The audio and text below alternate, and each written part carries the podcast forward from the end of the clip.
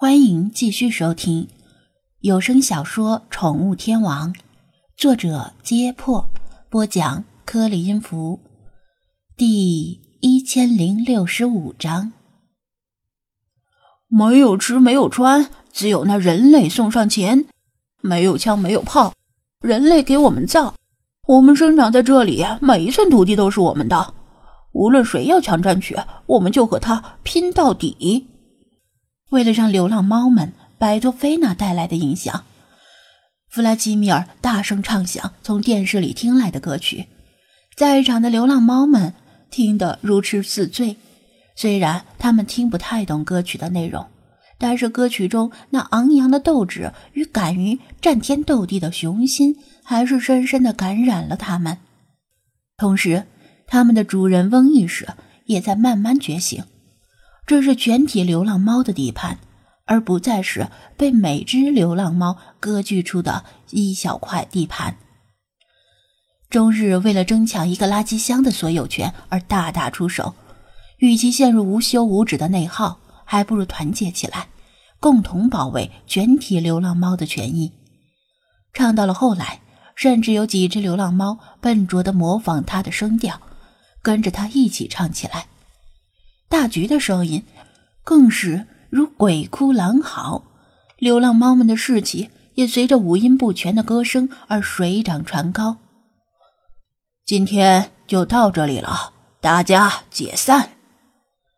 弗拉基米尔很满意歌声的效果，心里琢磨着，要不要干脆建立拉歌的传统，两队流浪猫一言不合就拉歌，想想都带感。流浪猫们四散离去，回到自己的驻地去传达今后的工作方针。弗拉基米尔也一路小跑着离开秘密据点，向宠物店跑去。王乾和李坤正在帮张子安把小推车里的流浪猫搬出来，然后带到绿地里去释放，再把铁笼子和小推车送还宠物诊所。菲娜早已回来了。正躺在最高层的猫爬架上打盹儿。由于是黄金周期间，店内人来人往，谁也没注意他曾经短暂的离开过宠物店。因为平时的他是需要反复催促、外加利诱才会不情愿出门的性格。张子安从二楼抱下刘姨的美短后，拿起朱宗书，给他最后一次梳了梳毛。刚来到宠物店的时候，这只美短有些营养不良，但现在已经长得油光水滑，而且在于星海的捉迷藏中，把身体锻炼得匀称而结实。只不过在星海与阿比西尼亚猫的捉迷藏游戏里，由于它自身条件的先天限制，难以跟上他们的节奏，经常追着追着就丢了目标。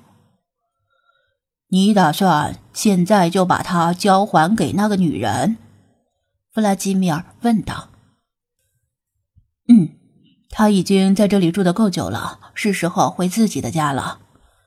张子安抬头看了他一眼，答道：“喵，拜拜，有时间的时候可以回来找大家玩。”星海不知道什么时候也跑过来了。举起一只前爪向美短道别，美短还不知道发生了什么事儿，懵懂的打量着周围。走了，和大家说再见。张子安把美短抱起来，抬起他一只前爪，向星海以及其他精灵挥了挥爪。他带着他路过菲娜的猫爬架时，菲娜冷冷的哼了一声，把眼睛睁开一条缝。你要把本宫的子民带到哪里去？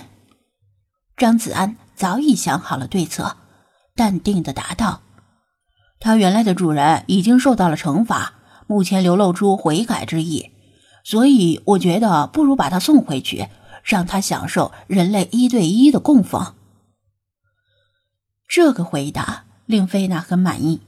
嗯，言之有理。但本宫的子民若再受到一丝一毫的伤害，本宫唯你是问。张子安无奈的耸耸肩，强行背锅也是醉了。他把美短抱到外面，找个一面低矮的墙头，踮起脚尖，伸长胳膊，把它放在墙头上，乖乖的，别动。他说道，然后拿起倡议书，从最后面找到刘姨的名字，拨通他留下的手机号。喂，是刘姨吗？我是张子安。刚才我又看到一只流浪猫，很像您的美短，你要不要过来看看？那您快点儿，说不定它一会儿就跑掉了。位置，位置在……他把位置告诉刘姨，然后站到墙根的阴影里，一面等着刘姨的出现，一面防止别人把美短抱走。弗拉基米尔跟着他，默默的看着。不一会儿。刘姨穿着一身家居服和拖鞋就跑出来了，她边跑边焦急地张望，寻觅美短的踪影。哎呀，别动，别动！等一下，我抱你下来。他一眼就认出墙头上蹲着的那只美短，正是自己丢的那只。墙头有些高，他怎么踮脚和伸胳膊都摸不到它。张子安犹豫着要不要出面。但又怕自己一出面，美短不跟着刘姨走，反而跟着他回到宠物店，那就露馅儿了。就在这时，美短似乎认出了刘姨，抽出了片刻，纵身往下一跳，恰好被他抱个满怀。哎呦，我的小宝贝儿呀，这么长时间你跑到哪里去了？害得我找了你这么多天。刘姨嘴里不住的埋怨，但表情很是欣慰，像是放下了一桩沉重的心事。他检查了一下，发现美短身上没伤没病，而且也不怎么脏，更是心满意足。走，回家了。刚从菜市场买了鱼回来，早上正做着清蒸鱼，算是便宜你了。嘴里不住的念叨。穿着家居服的刘姨抱着美短向他家的方向走去。好了，戏看完了，咱们也可以回去了。折腾了一上午，我都饿了，我也想吃清蒸鱼呀。张子安从阴影里走出来，伸了个懒腰，对弗拉基米尔说道。弗拉基米尔似笑非笑的看着他，意味深长的说道：“你知道吗？”你刚刚拯救了世界呢！拯救世界！张子安先是一怔，继而哑然大笑。这又不是什么好莱坞爆米花大片，一言不合就拯救世界。好吧，既然我拯救了世界，有没有什么福利？比如下辈子让我投胎成高富帅，也不用多富，跟王校长差不多就行。但最好比他帅一些，他调侃道。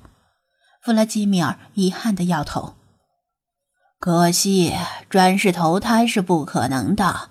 人和猫最宝贵的都是生命，它给予我们只有一次。